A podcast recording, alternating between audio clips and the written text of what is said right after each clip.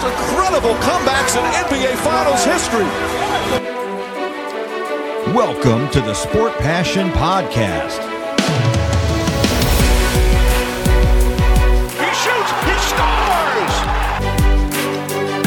Here is your host, Lars Marendorf. Hello and welcome to the Sports Passion Podcast. There was a coaching change last week, but that was not your usual coaching change where a team fires a coach who's lost the locker room and who's just not being able to, to talk to his team. That coaching change felt different and it was a big surprise. And I reached out to someone who knows that team in depth. And so after a short break, we will have Murat Ates who's covering the Winnipeg Jets for The Athletic to talk about Paul Maurice and everything Winnipeg Jets.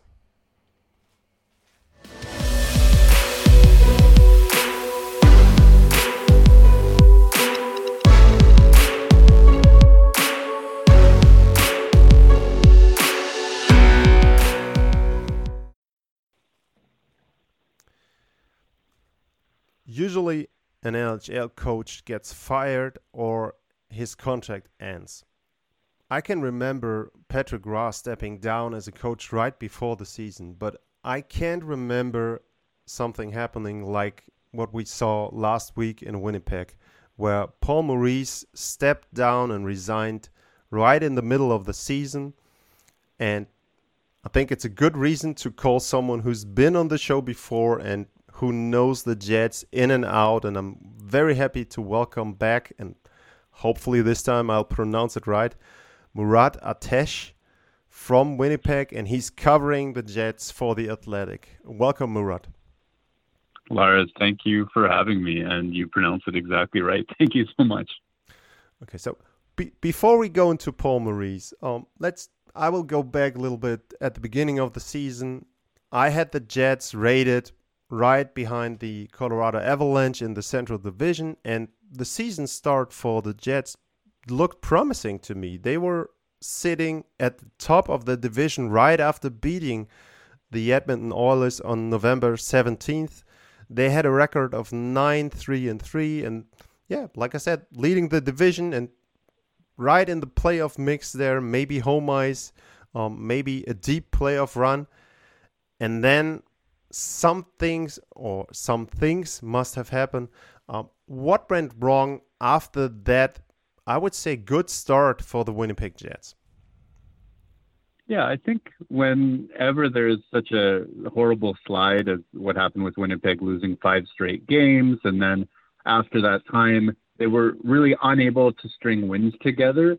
I feel like usually it means there's a combination of multiple things at hand, and one of them for me is that I don't think Winnipeg was ever quite as good as nine three and three.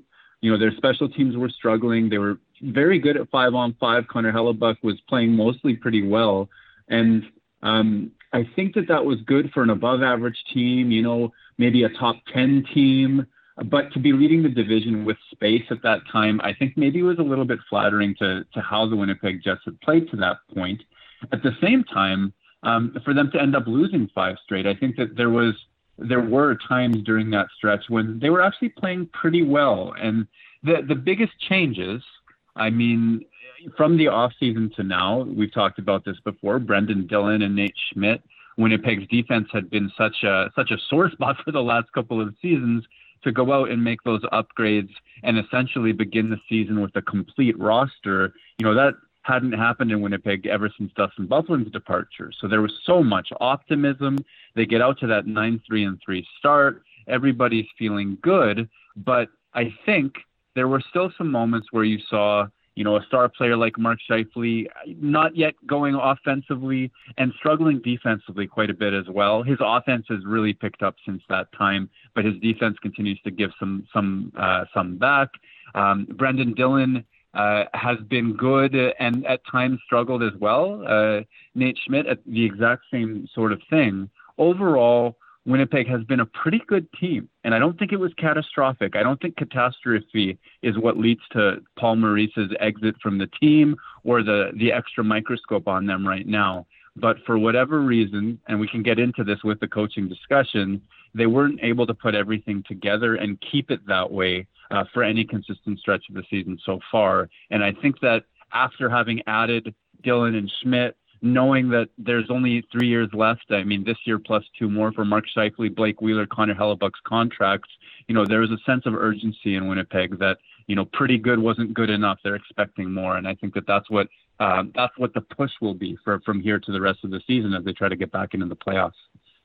And I always try to follow all the teams, but obviously from overseas and with the time difference, you don't get all the information there and you don't have the same focus on all the teams. So I was as surprised probably as you could be that Paul Maurice stepped down there. Uh, for you, as someone who is covering the, the team on a daily basis and traveling with the team sometimes, um, how sudden was this news that, that Paul Maurice resigned there? Well, it was very sudden for me in terms of its timing.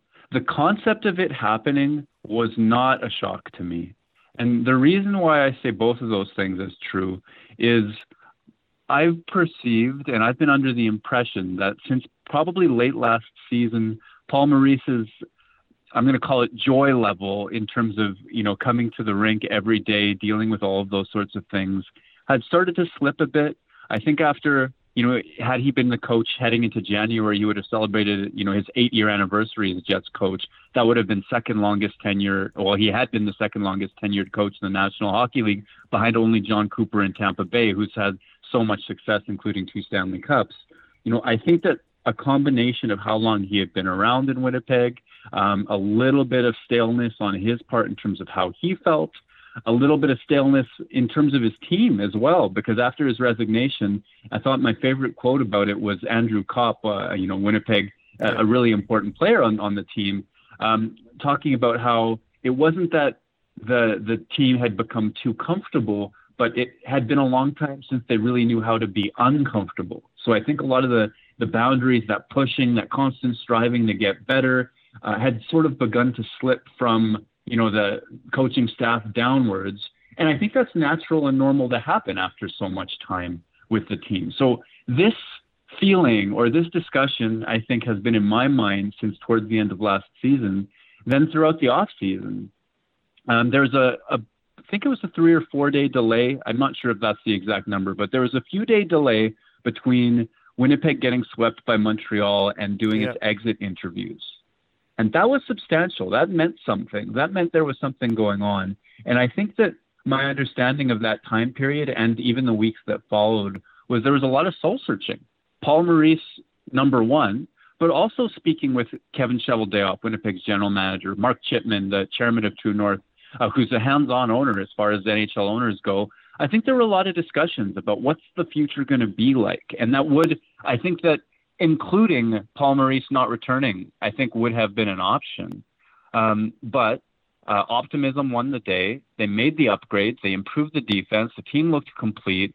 And Paul Maurice certainly has the respect of the leadership crew and the ownership in Winnipeg. So I think the decision was made collectively to, to go after it one more time.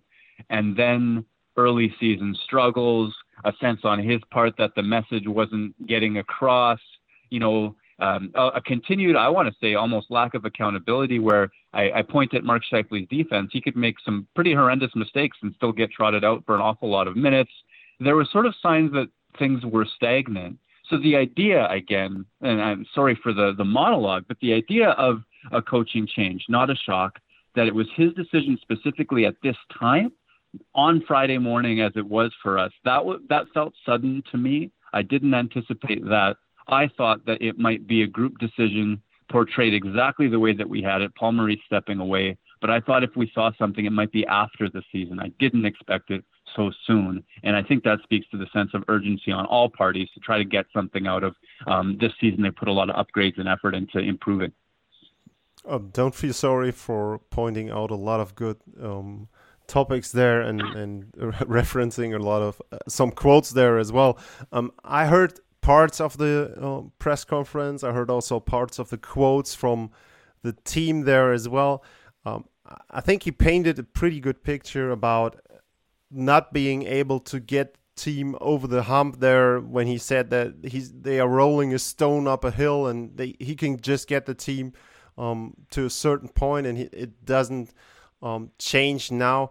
Um, in 2018, they reached the conference finals and they were a team. I think the Hockey News picked them as one of the future Stanley Cup winners, and they always felt like a team that just needs the next switch. And I thought that last season, after they swept the Canadian, uh, not the swept, they didn't sweep the Canadiens. Obviously, they were swept, but they swept the Oilers. And I thought, okay, now at least they can get back to the conference fi- or whatever final you would call it, the final four there, and then they can maybe get that next step. And you mentioned that, and um, Paul Maurice also talked about it, how empty or whatever you would call that he felt from those bubble games, from those seasons under COVID circumstances.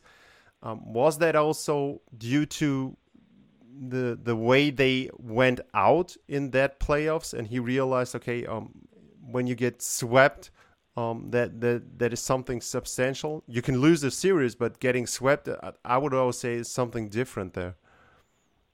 Well, I do think that that was a substantially painful way to exit, and maybe not just the fact that they were swept, but Winnipeg's complete inability to generate anything against Montreal. Those were four fairly well controlled games by the Canadiens. You know, I think that Winnipeg was in over its head a little bit, and certainly part of that would be the Mark Scheifele suspension because, you know, I criticize his defense, but boy, does he help the Jets win games. He certainly creates offensively quite a lot. Dylan DeMelo had been playing a major role. He was the defenseman promoted to play beside Josh Morrissey, and they had played against McDavid and Draisaitl. And and yes, they probably got away with a penalty or two that that, that should have been called, but they managed to to squeak their way out of having McDavid and Draisaitl hurt the Jets too much during that previous series. So to have DeMelo get hurt game one, first shift, I believe, and then Scheifele suspended after that, it was tough still, Winnipeg was completely unable to get anything going after that. And even that first game, Montreal was in control of. So that may have a lot to do with it. I, I imagine that would have been crushing. It's interesting to me as well. Now I'm thinking about it.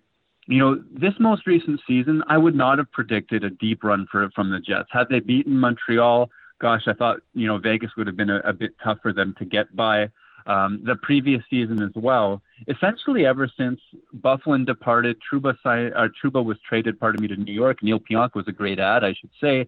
Um, but Tyler Myers, Ben Chiarot, all of a sudden, Winnipeg, you know, had spent 2019-20 and 2020-21 with a really depleted defense core. And I didn't expect personally the Jets to make deep conference final type playoff runs in those seasons. But going back, you mentioned that 2018 Western Conference final run. Well, the following season, 2018-19, the Jets had all of those same horses just about, and all of the same uh, strengths. They stormed out of the gate. It was December. They were towards the top of the conference, um, but they struggled mightily in the second half. And you know, there seemed to be some chaos within the dressing room. I think that people got frustrated with different ideas about how to right the ship. Um, you heard the following season. You know, Blake Wheeler told me in an interview he didn't necessarily feel like he was the best version of himself the previous season as a leader, as a person, and on all fronts. There seemed to be some turmoil around that team because they were so good on paper, so good for half a season, and they kind of fell apart there. And that's kind of an unanswered story from Paul Maurice's tenure as well that I just want to throw into the conversation because I think that they genuinely reached a wonderful height in 2018, and their inability to take that next step will be a mark of Paul Maurice's tenure. Um, something about that 18-19 season still sticks out to me even more than what's come since then because the defense on that team was so good um, and close to you know the the team that has started this season kind of struggling has been upgraded and patched almost back to that old quality. Uh, so I think that I see a little bit of a parallel it, and I'm not sure if I'm stretching to draw it.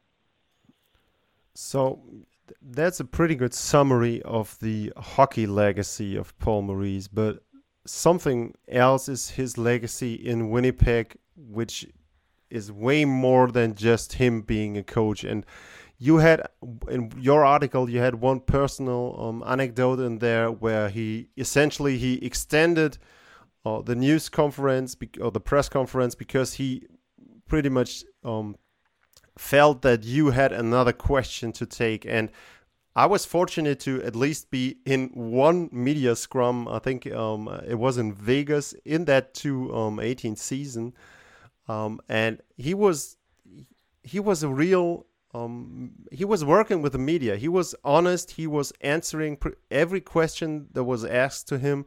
Um, he gave thoughtful and and long answers to some of the questions. And um, could you just give a perspective on how the work as a journalist with him was because I think that he is one of the best coaches when it comes to talking to the media. There are other guys. I mean, I always point to John Tortorella as how you should not be as a coach, um, and I think Paul Maurice is the exact opposite of of that. At least regarding the media, I've heard better things about Tortorella behind the scenes. So um, probably doesn't show that, but how was your personal experience with Paul Maurice? Well, I, I just think that there are so many reasons why, you know, he that go into him being such a strong media presence. And, you know, to, to start with the story that you mentioned, you know, it was one of my very first days on the Jets beat. It was towards the end of a long press conference that he'd been giving. I was trying, you know, very hard to catch the attention of the PR staff to, to grab a microphone to, to ask a question that I wanted to add. Um, and nobody seemed to be noticing me. Nobody seemed to be noticing me. Even the journalists uh, in front of me, I was patting him on the back and he, he was listening to the answer. He didn't seem to notice either. So um, I thought, oh goodness, like I, you know, I missed my chance. One of the PR staff members calls out, "Okay, thank you everybody for coming. We'll see you tomorrow." And everybody stands up as if to leave, and the only person who's not moving is Paul Maurice behind the podium, saying, "Hey, Murat, uh, I, I thought you had something you wanted to ask as well."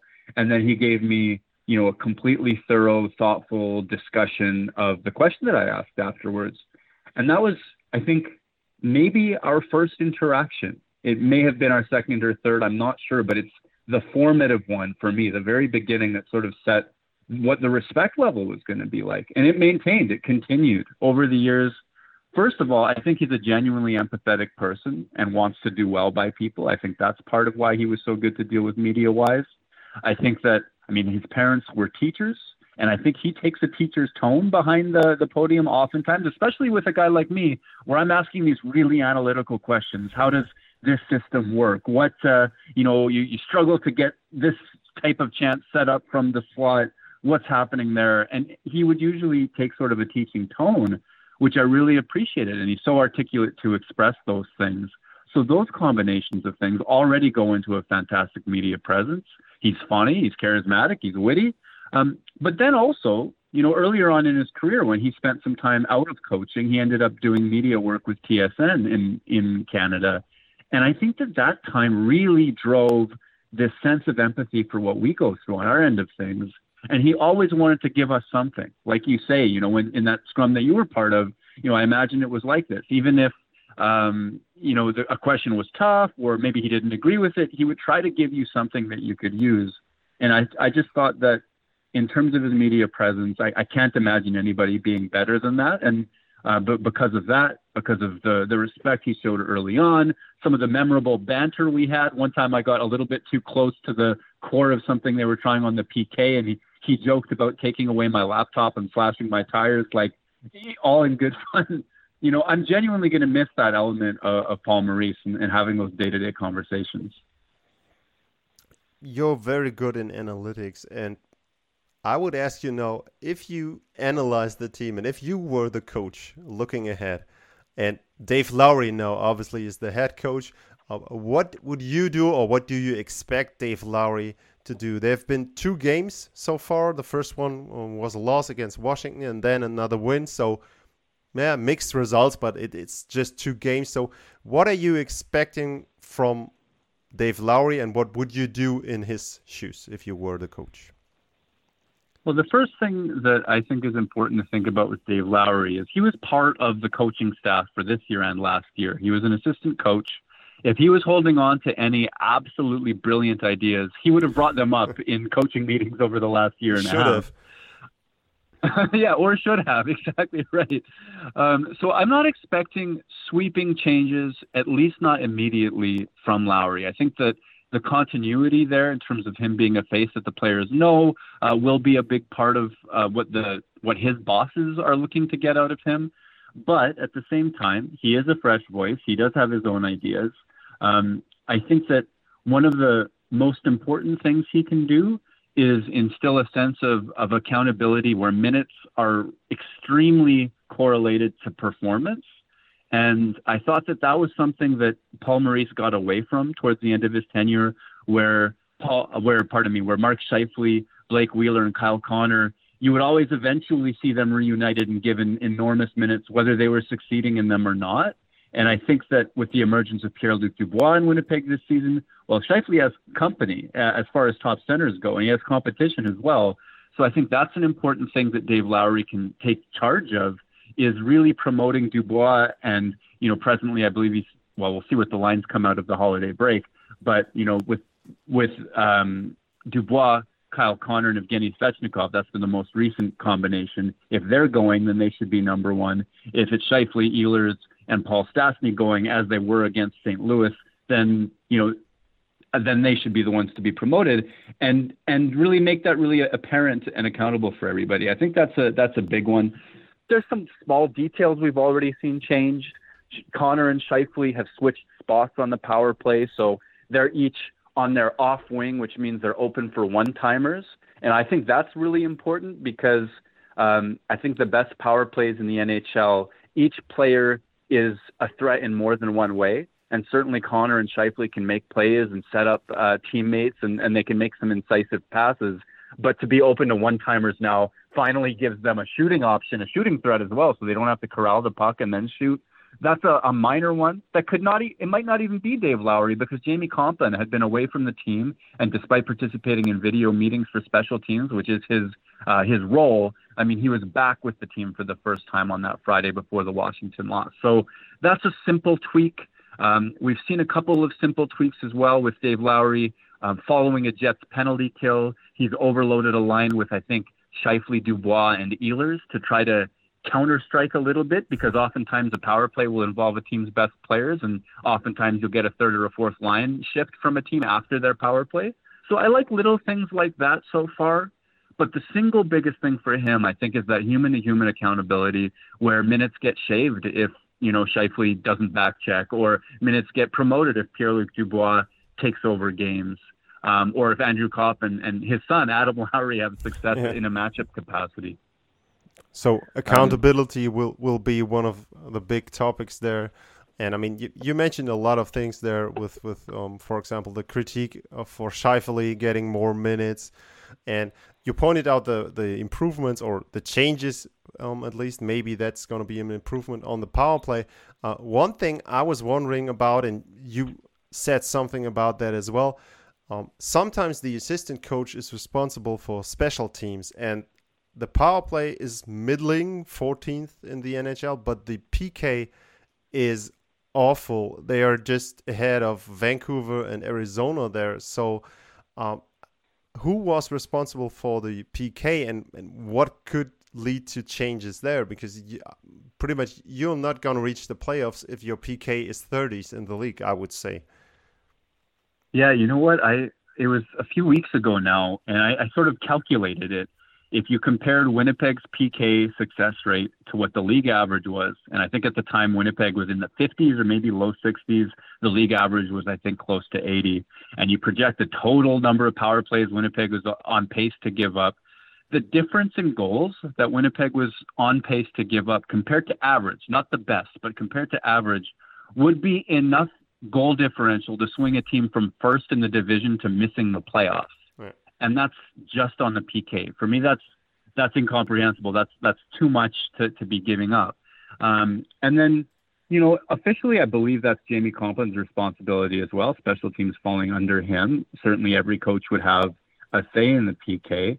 At the beginning of the season, a little bit of absolutely everything went wrong. Connor Hellebuyck gave up a few goals you wouldn't like him to give up.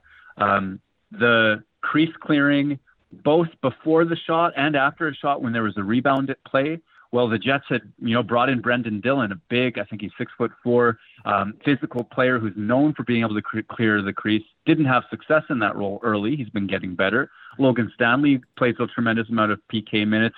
He wasn't tying up sticks, clearing pucks either.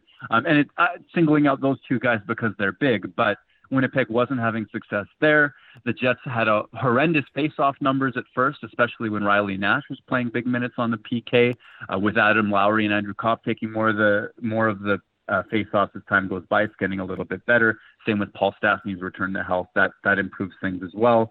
Um, there was sort of a revolving door of forwards on the penalty kill. Not all of whom were fast enough to get the job done. Riley Nash was one, to be sure. Um, the Jets have sort of been loath to use, say, a Nikolai Ehlers who plays with tremendous speed. I don't know that that's a great fit, but younger player like Jansen Harkins, who's killed penalties throughout his career, um, who has the speed and the tenaciousness and the shot blocking.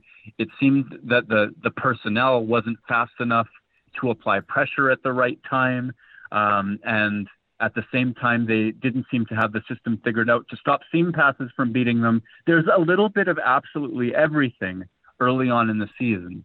Now, where we're at with the Jets penalty kill, you know, they have, I believe they've yet to give up a goal under Dave Lowry. I think that's a coincidence. I don't think he breathed magic into the thing. But in recent times, they've improved. And I think that part of this was Riley Nash's exit. I think part of this is Andrew Copp and Adam Lowry playing even more minutes than before. They're the, the strength up front. I think the clears and the crease clears and, and getting the puck out of the zone has improved a little bit. Hellebuyck's improved a little bit as well. But really, um, what Winnipeg needs to be able to do is protect its own blue line better, give up less free entries, and then when in structure, um, know when to stay compressed and give up, you know, as few seam passes as possible, but also when to step up that aggression to pressure pucks on the wall, pressure contested pucks, put a little bit more pressure on the puck carrier at certain times to get to stop those free shots from coming in. And I think that if there's one word that sums up all of the changes that we've seen in the last week or so, it's just a little bit more aggression from them. So hopefully for the Jets' sake, that turns into continued better results because, like you say, it's been awful, and the sum total of it is still quite awful on the season. And as always, you checked some of my other questions there as well regarding players who might get more playtime, who might get a bigger role there. Um, do you see anything happening on the trade front there? Uh, on the trade front, sorry, I yeah, on the trade front. Do you see any players who might be on their way out? I mean, there are not a lot of well, the, there are some minor contracts where players are not signed for next year. You mentioned Pierre Luc Dubois, but I would expect them, especially the way he's playing this year, um, to want to re-sign him. So I don't see any big names being on the trade market, but maybe you got a better feeling for that and see someone who could be um, headed towards another team. Well, I think Winnipeg would really have to continue to struggle. I mean, right now they're on the outside of the playoff picture looking in. Uh, you know, they're outside of that wild card race. But I think the belief is in Winnipeg that they've added enough quality to their roster. Again, I'll reference Brendan, uh, Brendan Dillon and Nate Schmidt. Their defense is a really solid top six. Their forwards have depth. Um, so I think that the expectation is that they'll be able to, under Dave Lowry, pull together, string some wins back together, pull back into that playoff picture. But if it goes the other way, if it goes horrendously the other way, and, and it begins to look like a lost season, the one player whose future I wonder about a little bit is Andrew Copp. He's a pending unrestricted free agent. Um, and certainly, I think that he's played most of his decisions in terms of contracts throughout his career to sort of give himself a chance at unrestricted free agency as at early of an age as possible. At the same time, Winnipeg values him. He values Winnipeg. The relationships are not strained they may be looking to re-sign him depending on what the dollars are, uh, you know, for an extended time period. He can be an extremely important two-way player to the Jets, one of their best defensive forwards, and he's been adding offense. I think he scored it at something like a 57-point pace over the last, the last season and, and this season. So Um, there's a lot to like in the player, but his contractual situation makes me wonder if Winnipeg's season goes off the rails, does he get moved for for futures? Not so sure about that. I honestly think they'll look to try to keep him in some way. The other important thing to acknowledge is that Winnipeg is in at long-term injured reserve. You know, first with Bryan Little. Um, to get cap compliant at the beginning of the season, they moved Bryan Little to long-term injured reserve, and that means that they're not accumulating cap space. Any trade they make, any amount of dollars that they acquire, have to also leave the roster in some way, shape, or form.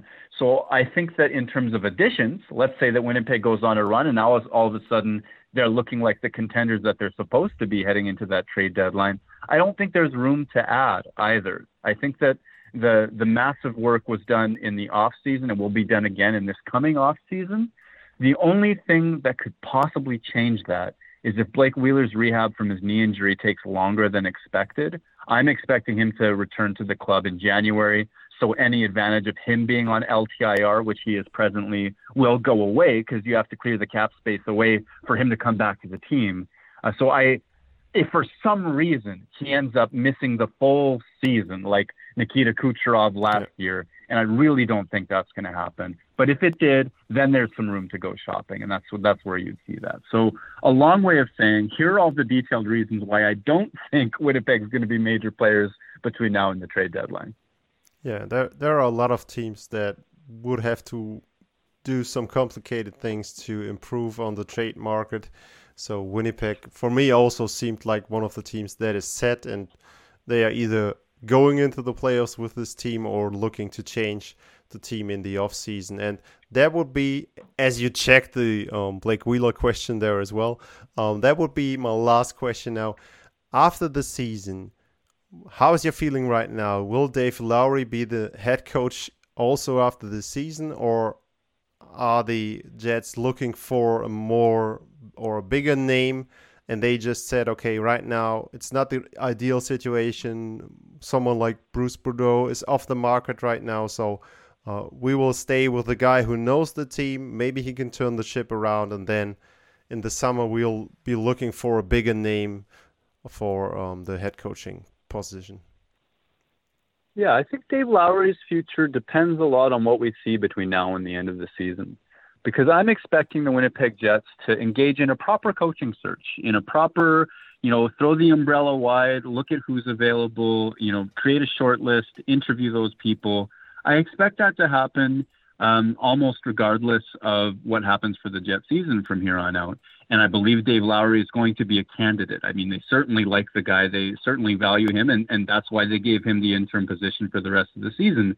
Um, so, if we're looking at a playoff run, a playoff position, some sort of redemption in the season storyline, Dave Lowry has to be considered, you know, one of the front runners for that job. At the same time, uh, there are, you know, qualified coaches with recent NHL experience out there. I wouldn't be surprised if the Jets show at least vague interest in Travis Green um, out of Vancouver. There's also the interesting case of Coach Pascal Vincent, who was Manitoba's head coach who was uh, an assistant with Winnipeg in the past, who I think was partially being groomed to be a, an NHL head coach of the future at some point, but this summer uh, signed an assistant coaching contract with Columbus uh, and and joined that team. Probably because, or possibly because, this is a, an inference. I don't know this to be the case, because it seemed as though his path to NHL head coaching in Winnipeg was blocked because Paul Maurice was coming back. So I wonder about him as well if not now, perhaps in the future. I think he's going to be a head coach in the NHL someday, and Winnipeg would do well to consider him too.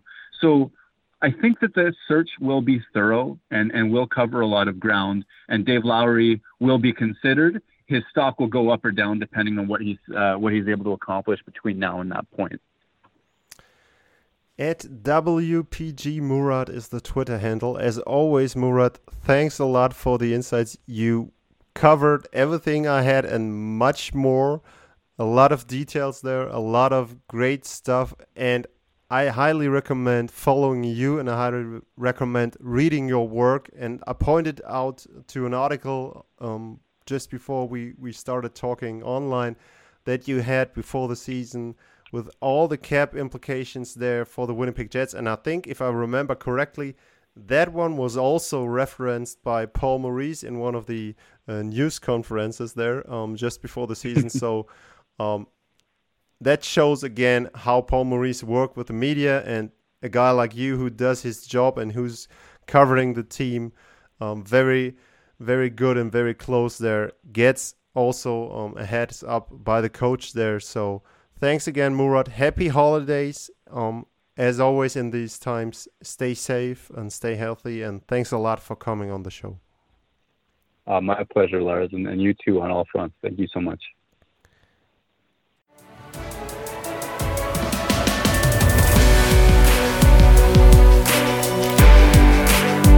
Sportliche Grüße. Das war's, euer Lars.